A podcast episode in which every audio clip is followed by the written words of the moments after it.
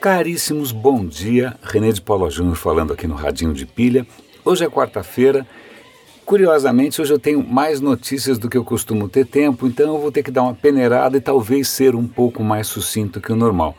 Ontem eu estava assistindo a, a BBC e a BBC tem um programa de tecnologia chamado Clique. É, infelizmente eles não publicam imediatamente na web, porque eu fui procurar agora no canal do Clique online e esse episódio ainda não estava lá. De qualquer maneira, eu vou dar link aqui para o canal do Clique da BBC. Em algum momento vai aparecer, senão vocês podem olhar, tem vários outros programetes ali. Mas a questão era a seguinte: eles estavam fazendo um apanhado de reportagens sobre esses assistentes é, virtuais como Alexa, Siri, Cortana, Google, etc. E dois pontos ali me chamaram bastante a atenção, que a gente já tocou aqui, até rapidamente o repórter fala o seguinte: ok, eu faço uma pergunta para Alexa ou para o Google, para seja quem for, e ele me responde por voz. E aí? Ele está entrevistando um especialista. É, no que, que o cara era especialista mesmo? Que agora já. Já me é, é especialista em competitividade, talvez? Acho que era isso. Era, era, era uma disciplina completamente esotérica.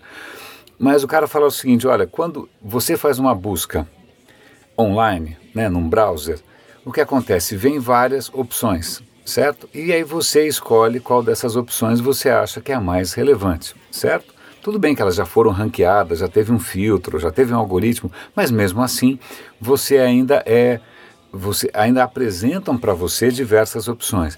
No caso de um assistente de voz, se ele te dá uma resposta, isso é muito mais é, complicado, porque você não sabe o que você não está vendo. Você não sabe quais são as outras opções. Então, é, e aí eu vou pular agora.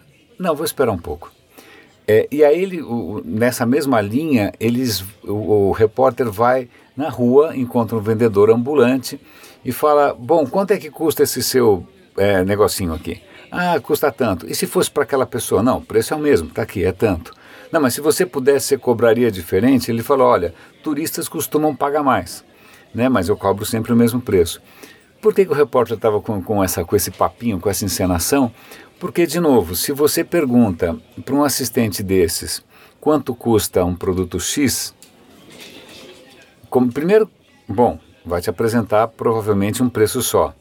E aí tem dois fatores. Um, puxa, quem disse que esse é o melhor preço? Quais são os outros preços? O segundo é, muitas dessas plataformas têm interesses próprios. Então a Amazon vende. Então o, quanto ela é idônea ou não para eventualmente te indicar um preço ou um produto.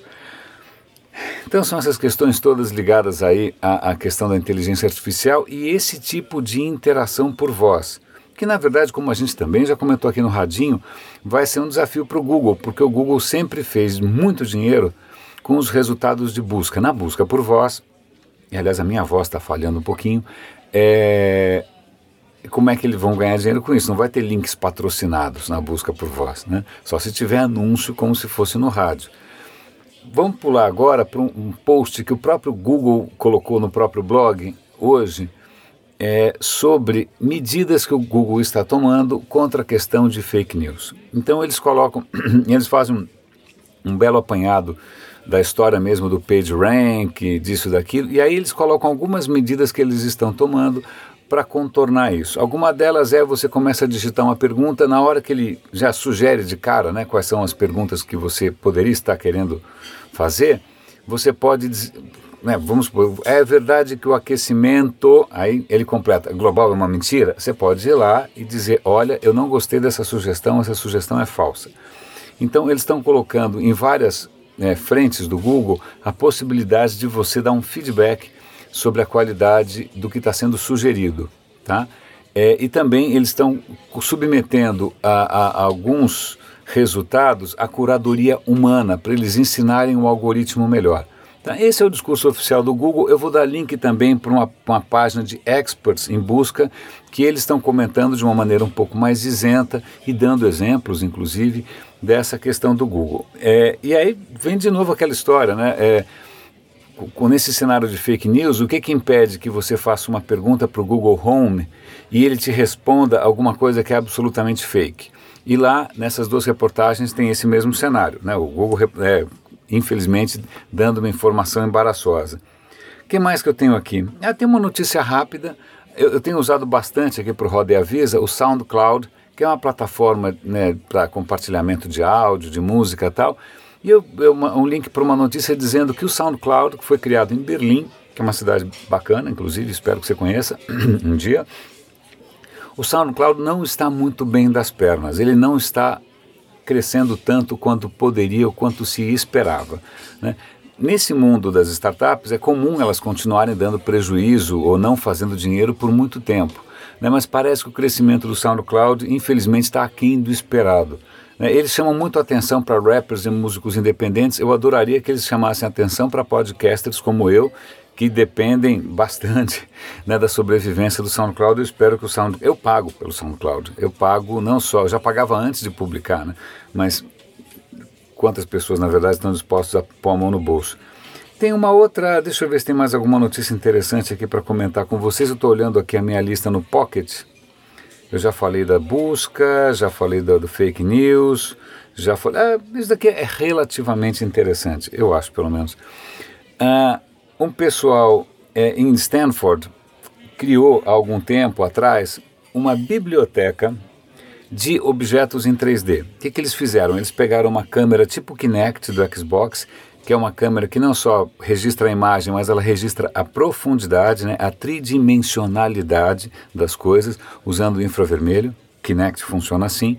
Então, eles foram registrando 1.500 mais ou menos ambientes diferentes.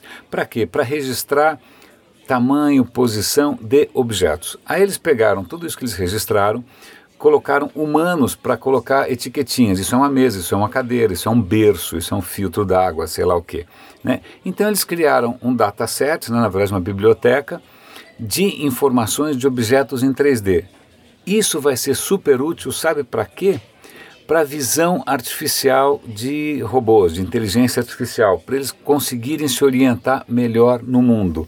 Né? Então, ao invés de eles terem que aprender cada um por si, né, por conta própria, o que, que tem na frente dele, eles podem aprender ou consultar essa biblioteca para conseguir se orientar um pouco melhor.